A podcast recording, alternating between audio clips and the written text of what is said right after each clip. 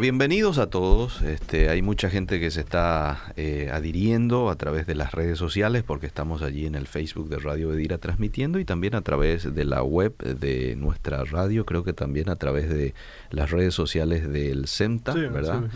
El tema de hoy, no sé si en algún momento te hiciste esta pregunta o te lo hicieron a vos eh, o te vayas a hacer en algún momento, ¿qué pasa con las personas que nunca llegan a escuchar el Evangelio y en esa condición tienen que partir, ¿verdad? Es el caso de mucha gente, este, mueren no sé, en una isla, en una selva, y no tienen la oportunidad que probablemente yo y usted, profesor, tenemos, ¿verdad? De tener la Biblia con nosotros acá y estudiarla e ir a la iglesia y todo, ¿no? Hay mucha gente que no tiene el mismo privilegio, ¿verdad? ¿Y qué pasa con esas personas? ¿En algún momento te preguntaste? Bueno, hoy lo vamos a desarrollar aquí con el licenciado Víctor Vega. Un gusto saludarte, bienvenido. ¿Qué tal, Liceo? Un gusto y realmente, como estás diciendo, esta pregunta no sé, ya la escuché en, reiteradas ocasiones de una u otra forma. Y bueno, creo que es una pregunta válida. ¿Qué pasa con aquellas personas que, no escuchan el Evangelio? ¿Qué hacemos en situaciones así?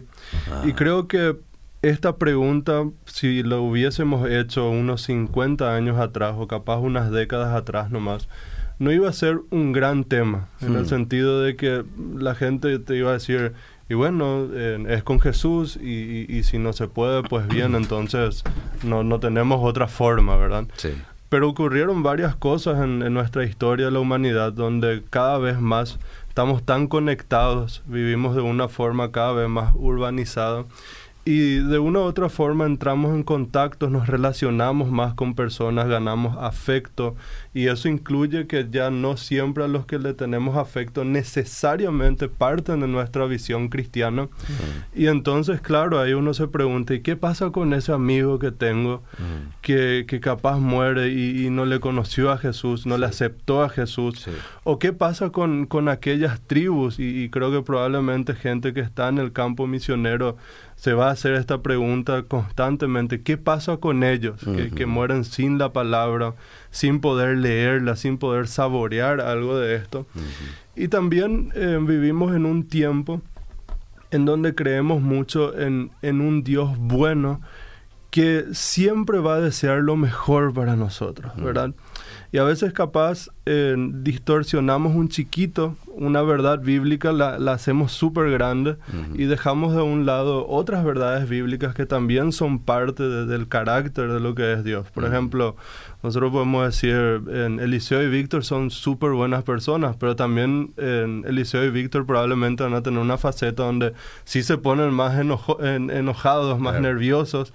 Y pero siempre ves una faceta y cuando descubrís la otra te quedas wow, esto sí que no me esperaba. Y yo creo que hoy probablemente esto es lo que nos va a pasar un poquito con este texto, mm. que vamos a conocer o por lo menos refrescar una parte de Dios que tiene que ver con su justicia, su ira y cómo todo eso se relaciona al Evangelio. Okay. Entonces, por ahí va a ir el, tema de hoy. Bien, bien. Entonces, que la gente que pueda ir y, tomar su Biblia en estos momentos, entonces vaya a Romanos capítulo 1.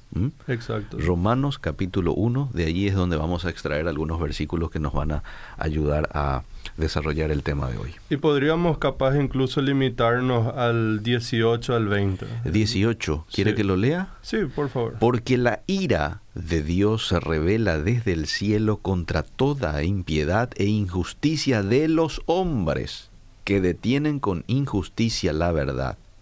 Porque lo que de Dios se conoce les es manifiesto, pues Dios se lo manifestó hasta, el, el 20. El 20 porque las cosas invisibles de Él, su eterno poder y deidad, se hacen claramente visibles desde la creación del mundo, siendo entendidas por medio de las cosas hechas, de modo que no tienen excusa. Exacto. Es muy interesante cómo viene este versículo, porque si, si, si, la gente, los que tienen la Biblia capaz a mano o lo quieren anotar, si leemos el versículo 16 y 17, dependiendo de la versión, pero en la Biblia de las Américas, el, el título que tiene luego de por sí dice una definición del Evangelio. Y Pablo ahí dice, porque no me avergüenzo del Evangelio, pues es el poder de Dios para la salvación de todo el que cree, del judío primeramente y también del griego, porque en el Evangelio la justicia de Dios se revela por fe y para fe, como está escrito, más el justo por la fe vivirá. Mm. Entonces tenemos que plantearnos lo siguiente. Y, John Stott en su comentario ahí a los romanos hace una cosa que a mí demasiado me sirvió.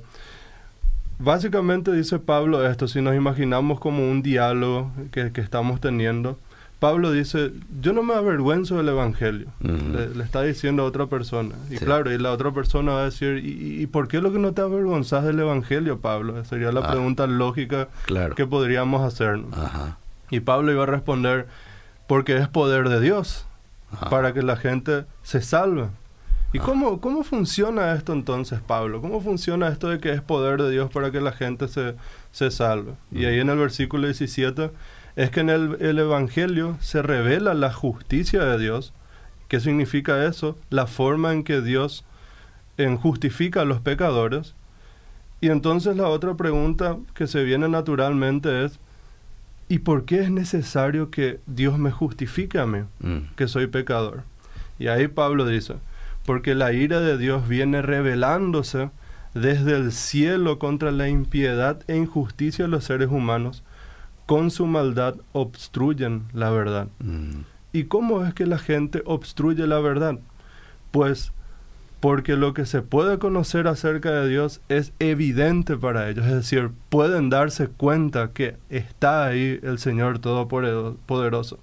¿Por qué? Porque desde la creación del mundo, las cualidades invisibles de Dios se perciben claramente.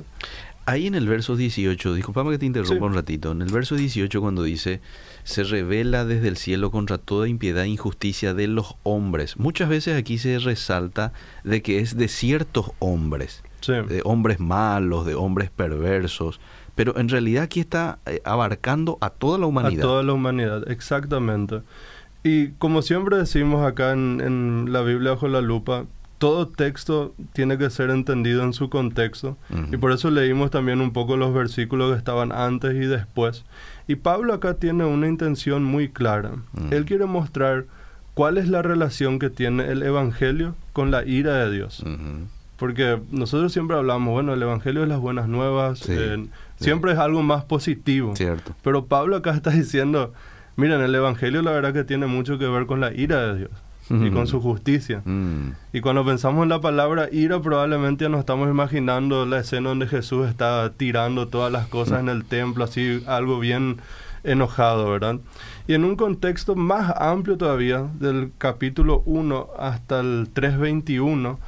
lo que Pablo está tratando de mostrar es que el pecado y la culpa de la humanidad es algo universal mm. y es algo del cual nadie puede escaparse. Y de hecho Pablo tiene una forma muy particular acá de explicar estas cosas. Mm. Él básicamente demuestra la culpabilidad del hombre dividiendo a la humanidad en algunos grupos o algunos sectores y les acusa de sus errores. Mm. Primero les dice, miren, acá ustedes hicieron mal. Ustedes tenían cierto conocimiento de Dios, cierto conocimiento del bien, pero miren, si comparamos lo que ustedes saben con cómo ustedes están viviendo, evidentemente hay algo que no están cumpliendo y por lo tanto son ustedes culpables de no cumplir con lo que ustedes ya sabían. Mm. Y podemos decir hasta el 3.20 que divide en cuatro grandes grupos, Pablo, todo esto. Mm. Por un lado, que es el texto que hoy nos acompaña, Romanos 1, 18 al 20, habla de la depravación o, lo malo o lo desordenado que estaba una sociedad gentil. Okay. Y de ahí la pregunta, ¿qué pasa entonces con aquellos que mueren sin conocer el Evangelio? Ah. En los versículos 2, capítulo 2, quiero decir, del versículo 1 al 16, Pablo le está atacando a los moralistas críticos. Hmm. Estos que dicen, y bueno, yo sí o sí vivo de forma ordenada, yo me porto bien luego, yo no hago nada mal. Hmm. Después, en los versículos eh, del capítulo 2, del 17 al capítulo 3 al 8, Pablo enfatiza otra vez que hay un grupo de judíos que creen que ellos son demasiado buenos ya mm, y que confían en, en ellos mismos para ser salvos. Y después, más al final, ya a partir del capítulo 3, los versículos 9 al 20, Pablo está hablando ya de forma genérica sobre la culpabilidad que tiene entonces toda la humanidad de forma general. Para, para tener simplemente acá una idea, Pablo entonces está mostrando que tanto aquellos que son parte de la ley, los judíos, como Mm. aquellos que no son parte, los gentiles, todos de una u otra forma no cumplieron con las expectativas, no Mm. cumplieron con lo que conocían y por lo tanto están bajo el poder del pecado. Mm, Y ahí comienza entonces en el versículo 18 con la ira de Dios. Mm. ¿Y qué es la ira de Dios? Nosotros podemos decir que la ira de Dios es un efecto Mm. de su justicia. mm, Y no está en contraste, o sea, esto no está en contraste con lo que dice ya en Romanos 1.17, donde habla también de la justicia de Dios, sino Pablo lo que está contrastando acá es la ira de Dios con la salvación de la cual él habló en su definición en el versículo 16. mm, Entonces, ¿qué pasa? La justicia de Dios no puede aceptar el pecado, mm, porque Dios es un Dios santo que aborrece el mal. sí. Entonces, obviamente, Pablo está destacando, bueno, sobre todo eso malo que está, la ira de Dios viene Ah. sobre eso. Ah, Y la ira de Dios contra el pecado y su acción salvadora y la acción salvadora de Jesús van también de la mano. La ira de Dios nos muestra, por un lado, cuánto Dios detesta el pecado, mm, pero al mismo tiempo demuestra cuánto le ama Dios a la humanidad y desea salvarlo. Eh, podemos decir que la ira de Dios acá, Pablo está enfatizando hacia el juicio escatológico, hacia el juicio final. Mm, Pero quiero enfatizar también a la vez, Pablo, que las consecuencias de vivir en, en- en este pecado mm, no solamente van a recibir estas personas en el, en el día del juicio, sino de hecho ahora mismo en su misma vida van a, van a recibir. De hecho, cuando vemos de los versículos 21 para adelante, eh, habla de que Dios les entrega a. Y va, va desarrollando un poco más, lo Ujú. cual no, no vamos a puntualizar todo eso, pero Dios básicamente dice, bueno, si ustedes no me, no me quieren hacer caso, bueno, yo les entrego a rienda suelta. Por lo va- cual Dios los entregó a la inmundicia en las concupiscencias de sus corazones, de modo que deshonraron entre sí sus propios cuerpos. Versículo Ex- 24. Exacto. Dios Entonces, le entregó a pasiones vergonzosas, dice el 26. exacto. Y sigue. Entonces, eh, en el versículo 18 lo puntual es que la ira de Dios, es decir, las consecuencias por, por el pecado van a venir ya ahora. Se van a manifestar plenamente en el día del juicio final, Ah, pero ahora también las vamos a sentir. Y hay algo muy característico acá, el tema de la impiedad y la injusticia. Todavía estamos en el versículo 18. Mm, ¿Qué es la impiedad? Puede tener varios significados. Tener timidez, rehuir, avergonzarse, eh, o más bien denotar una maldad, algo que va en contra de lo religioso. Y Pablo acá está diciendo que la generación a la cual él se dirige cayeron en una idolatría. Es decir, Dios se manifestó, se mostró, y en vez de que ellos acepten a este Dios, dijeron, no, nosotros no queremos saber tanto de este Dios, preferimos seguir nuestros propios instintos. Ajá. Y entonces ellos siguieron sus propias ideas. Por eso dice después, en, en vez de adorarle al Creador, decidieron ellos adorarle a la creación. ¿verdad? Mm, Entonces, en la impiedad acá y en, por el otro lado la injusticia van de la mano y quiere transmitir con eso Pablo en la perversión en la cual el ser humano entró y por lo tanto restringió la verdad. Es decir, acá restringir tenemos que entender como si algo quiere salir a flote y nosotros lo que hacemos es agarrar con la mano y presionarla hacia abajo. Sabemos que está ahí, esa verdad, pero nosotros decidimos pisarla cada vez más abajo y más abajo Mm, para que nos salga. Entonces, esa es la idea del versículo 18. La ira de Dios, es decir, su justicia, viene y va a venir en el juicio final, pero ya se va a sentir ahora, Mm. sobre aquellos que están practicando y viviendo en contra de lo que Dios estableció, Ujú. y siendo que ellos sabían Mm. muy bien lo que tenían que hacer, y ahí vamos al versículo 19. ¿Por qué? Porque Dios se manifestó, Dios se Mm. les reveló, Ujú. Dios se mostró, Mm. su verdad se hizo visible. Y Mm. acá verdad podemos básicamente relacionarla también con el Evangelio. Mm. Podemos decir, verdad es acá equivalente a Dios, la palabra el Evangelio.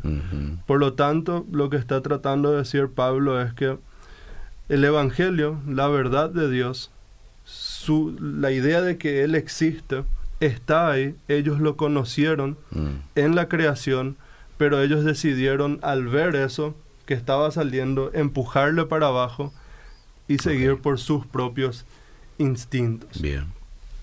Bien. No sé si hay alguna pregunta. Si, o- si de pronto hay preguntas, bueno, háganos saber a través del WhatsApp 0972-201-400. A veces no necesariamente hay preguntas, sino hay eh, acotaciones que Ok, la gente quiere genial. hacer. Así es que habilitado esto. A ver, me fijo un poquito acá en el WhatsApp. Eh, bendiciones. ¿Dónde puedo volver a escuchar? Eh, Esto va a quedar en el Facebook, oyente. ¿eh? Esto va a quedar allí en el Facebook. Ustedes lo pueden volver a, mirar ahí. Eh, qué tremenda, qué tremendo tema. Dice, gracias por compartir hoy con nosotros. Lo va a compartir con sus hijos. Bien, seguimos. Muy bien. Después en el versículo 19 ya se demuestra, o Pablo ya da a entender, bueno, esta, esta gente gentil Sí. eh, realmente le podían conocer a Dios. Ajá. Es decir, podían saber algo de Él, podían saber que existía este Dios. Sí, ¿sí? sí. Acá normalmente en la teología se presenta el tema de la revelación general y después el tema de la teología natural. De forma muy bruta y capaz, eh, no, no les gusta a todos la forma en que se va a definir esto, pero teología natural y revelación general podríamos diferenciar así. La revelación general nos dice que podemos conocerle a Dios, pero este conocimiento simplemente me muestra a mí que soy culpable no tiene un fin salvífico. Ok. La teología natural, por el otro lado, va un poquito más allá y dice, bueno, ya que puedo conocer a Dios, entonces también a través de eso podría yo en parte llegar a conocerle de tal forma que podría experimentar la salvación. O sea, hay una vía para la cual podría salvarme también a través de ello. Entonces, Pablo acá no está diciendo, dado que Dios se da a conocer en la, en la naturaleza, el ser humano entonces puede aceptarle a Jesús como su Salvador porque puede ver en los árboles que hay cierto orden, etcétera, etcétera. Mm. No, lo que Pablo está diciendo es, el hecho de que la naturaleza da testimonio y la gente sabe que hay un, un Dios, Un creador. lo- un creador, lo único que hace es mostrarle a la gente que necesitan conocerle a este creador Mm. y que por lo tanto necesitan también acercarse a Él y en consecuencia necesitan un cambio de vida. Entonces, la revelación general acá no tiene la intención de decir, bueno, puede salvarse, sino más bien acusarle a las personas en sus conciencias de que no tenían ninguna excusa. Es decir, no puedo llegar a decir después, hija, yo no sabía que, que podría existir algún Dios o algún Mm. ser sobrenatural. Mm. Yo no sabía que podría yo tener una noción del bien y del mal. Porque después en el capítulo 2 Pablo va a decir, bueno, sus conciencias son ley para ellos mismos, ¿verdad? Mm. Entonces, Pablo acá quiere enfatizar un punto.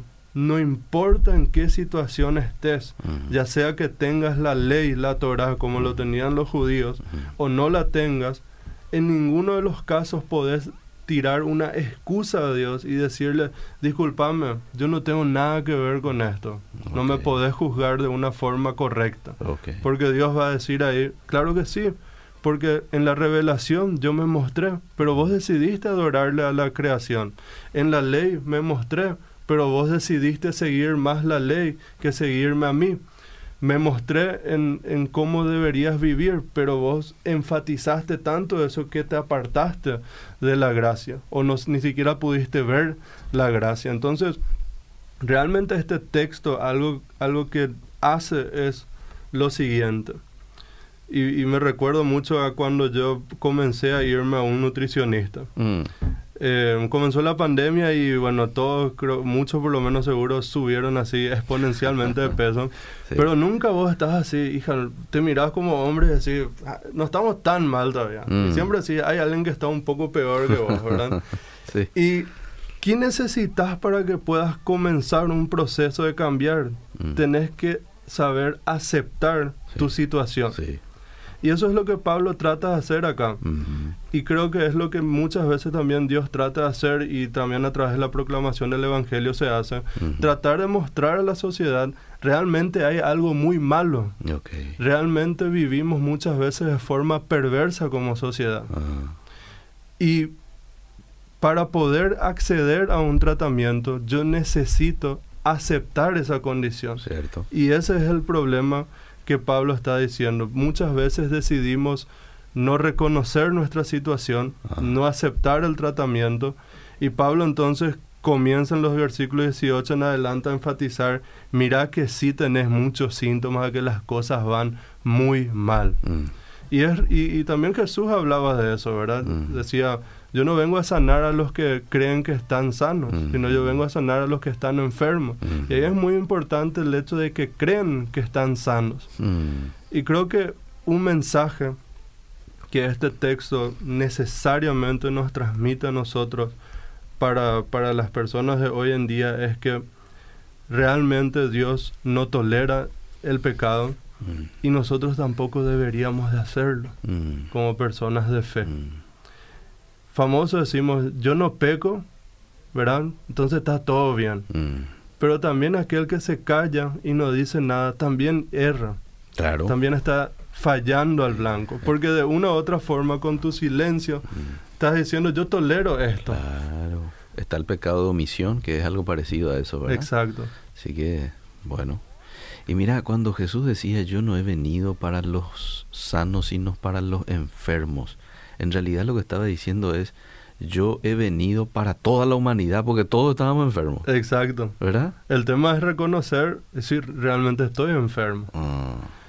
Y algo que, que, nos queda acá con la revelación general todavía es, bueno, y, y de ahí viene la pregunta, ¿cuál es entonces el destino de aquellos que nunca escucharon el mensaje del Evangelio. Ah. Y esta es una pregunta que muchas veces se hace en círculos de estudios teológicos, pero también así en, general en la iglesia.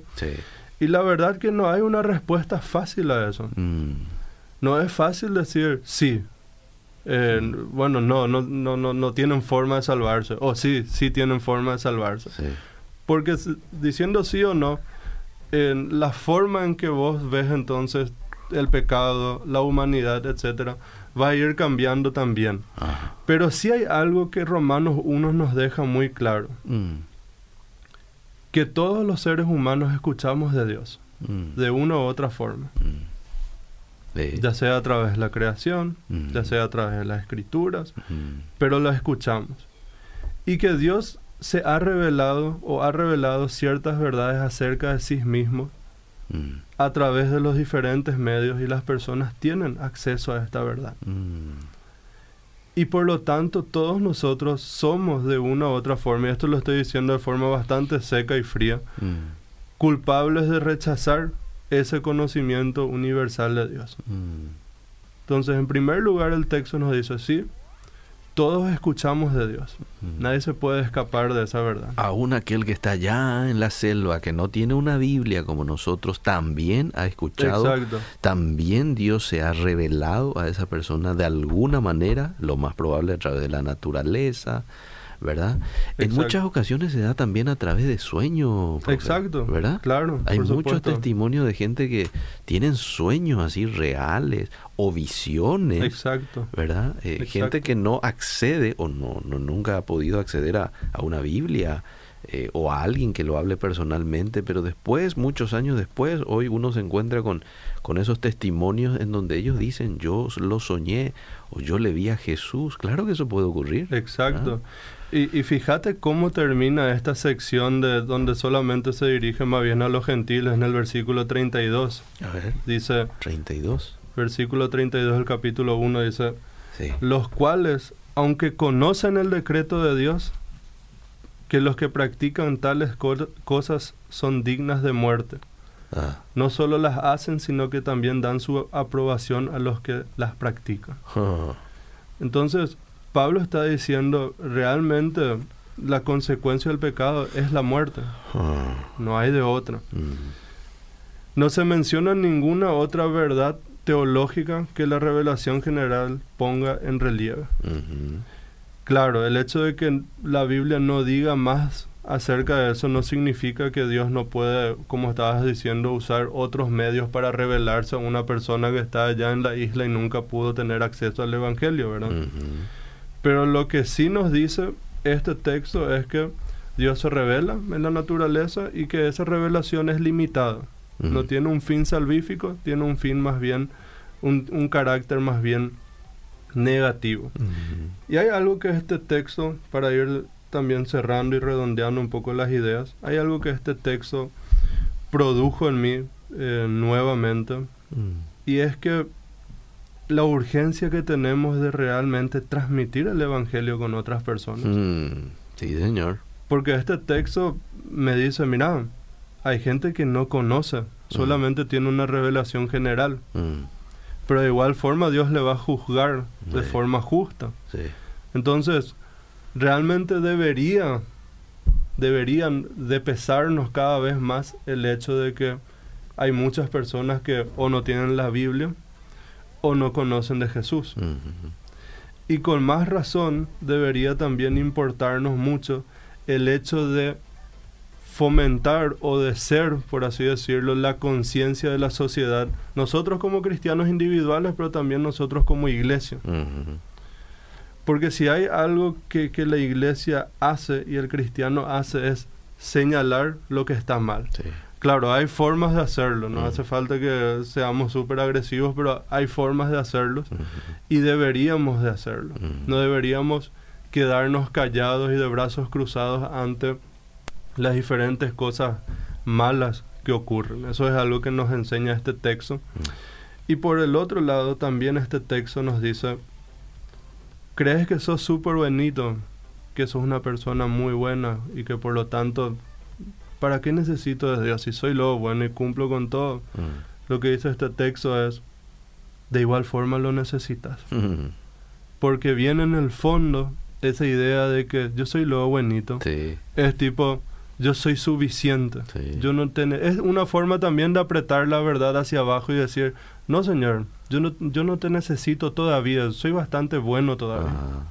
Puedo todavía verme por mis cuentas. Y la verdad de las escrituras es, hay un solo camino para llegar al Padre. Mm. Y este es Jesús. Mm. No podemos combinar a Jesús con otras religiones. Mm. No podemos combinar a Jesús con otros caminos hay solamente una forma. Y la verdad no es una cosa, como suele decir acá, le suele escuchar en, Fe Práctica al pastor Emilio, no es una cosa, sino la verdad es una persona. Y esta persona es Jesucristo.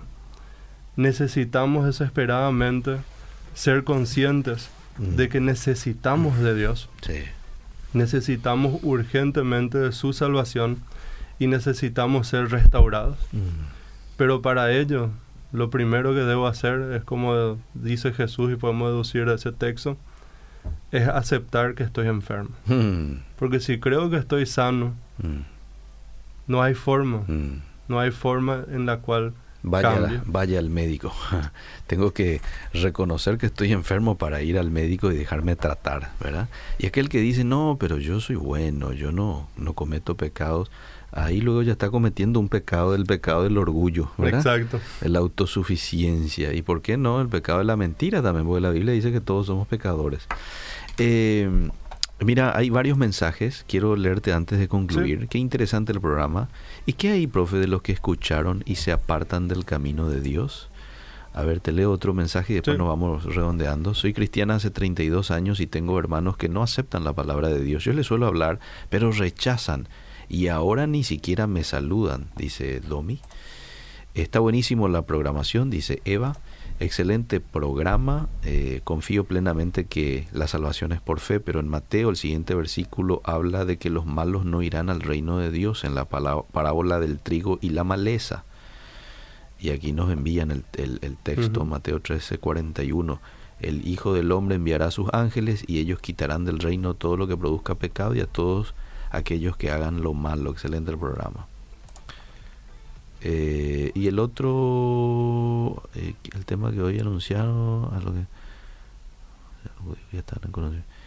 a ver, dice eh, a los que nunca oyeron o conocieron sobre el Evangelio y más bien se hace énfasis a los judíos que ya estaban en conocimiento bíblico. Sí, por un lado sí, pero por el otro lado también se refiere a los griegos o gentiles. Claro, o sea, el, tema de los judíos es que es el famoso yo me voy cada domingo a la iglesia. Y lo que dice a partir del capítulo 2 es, bueno, pero eso no significa que realmente te vas al cielo. Sí. Porque capaz vos simplemente decís, mira, yo me voy todos los domingos, yo cumplo con esto y en comparación con aquel soy mucho mejor. Sí. Entonces dice, no, de igual forma porque ni siquiera cumplís lo que tenés ahí enfrente de tu cara, ¿verdad? Eso es más o menos así dicho, parafraseado lo que dice el texto hay una cosa que es importante. Hay, hay, gente a quienes vamos a hablar del Evangelio y no lo van a aceptar. Ah. A mí me trajo mucho consuelo cuando un profesor me, me había dicho lo siguiente. Mm. Tu tarea no es convencerle a la gente. Mm. Tu tarea es simplemente proclamar el Evangelio. Mm. El convencer se va a encargar el Espíritu Santo. Entonces, Creo que eso siempre tenemos que tener en cuenta a la hora de compartir el Evangelio con otros. Yo no estoy obligado a que después de una charla alguien necesariamente acepte ya nomás a Jesús, mm. porque eso es obra del Espíritu Santo.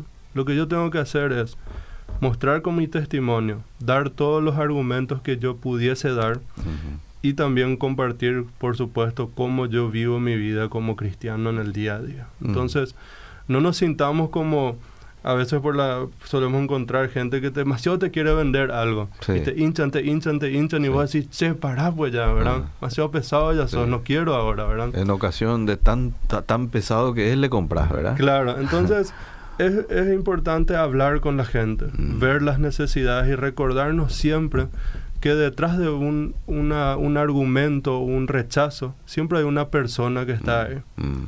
Y ver el corazón de la persona, preguntarle a Dios, pedirle por sabiduría para que el Espíritu Santo nos dé las palabras correctas en los tiempos oportunos y por supuesto en su momento Dios va a hacer el milagro en esa persona. Qué bueno, qué bueno este último punto también me encantó, ¿verdad? Porque a veces somos muy pesados y cabe esa expresión con el evangelismo a alguien, dale, dale, dale. Y, la persona, bueno, al final termina aceptando, pero lo hace así por obligación, lo hace porque de tan pesado que fuiste, bueno, tráeme, ¿dónde está tu Jesús, amor? ¿Verdad? Pero no lo hace de manera genuina y esa no es la idea, ¿verdad? La idea es que uno pueda reconocer, ah, mira, mira la necesidad que tengo este, ¿y dónde está el doctor? Y yo voy junto a ese médico, ¿verdad? Y, me encantó. esa tarea lo hace el Espíritu Santo, no nosotros. bueno, gracias, mi querido profe, por compartir con nosotros hoy. Vamos a seguir.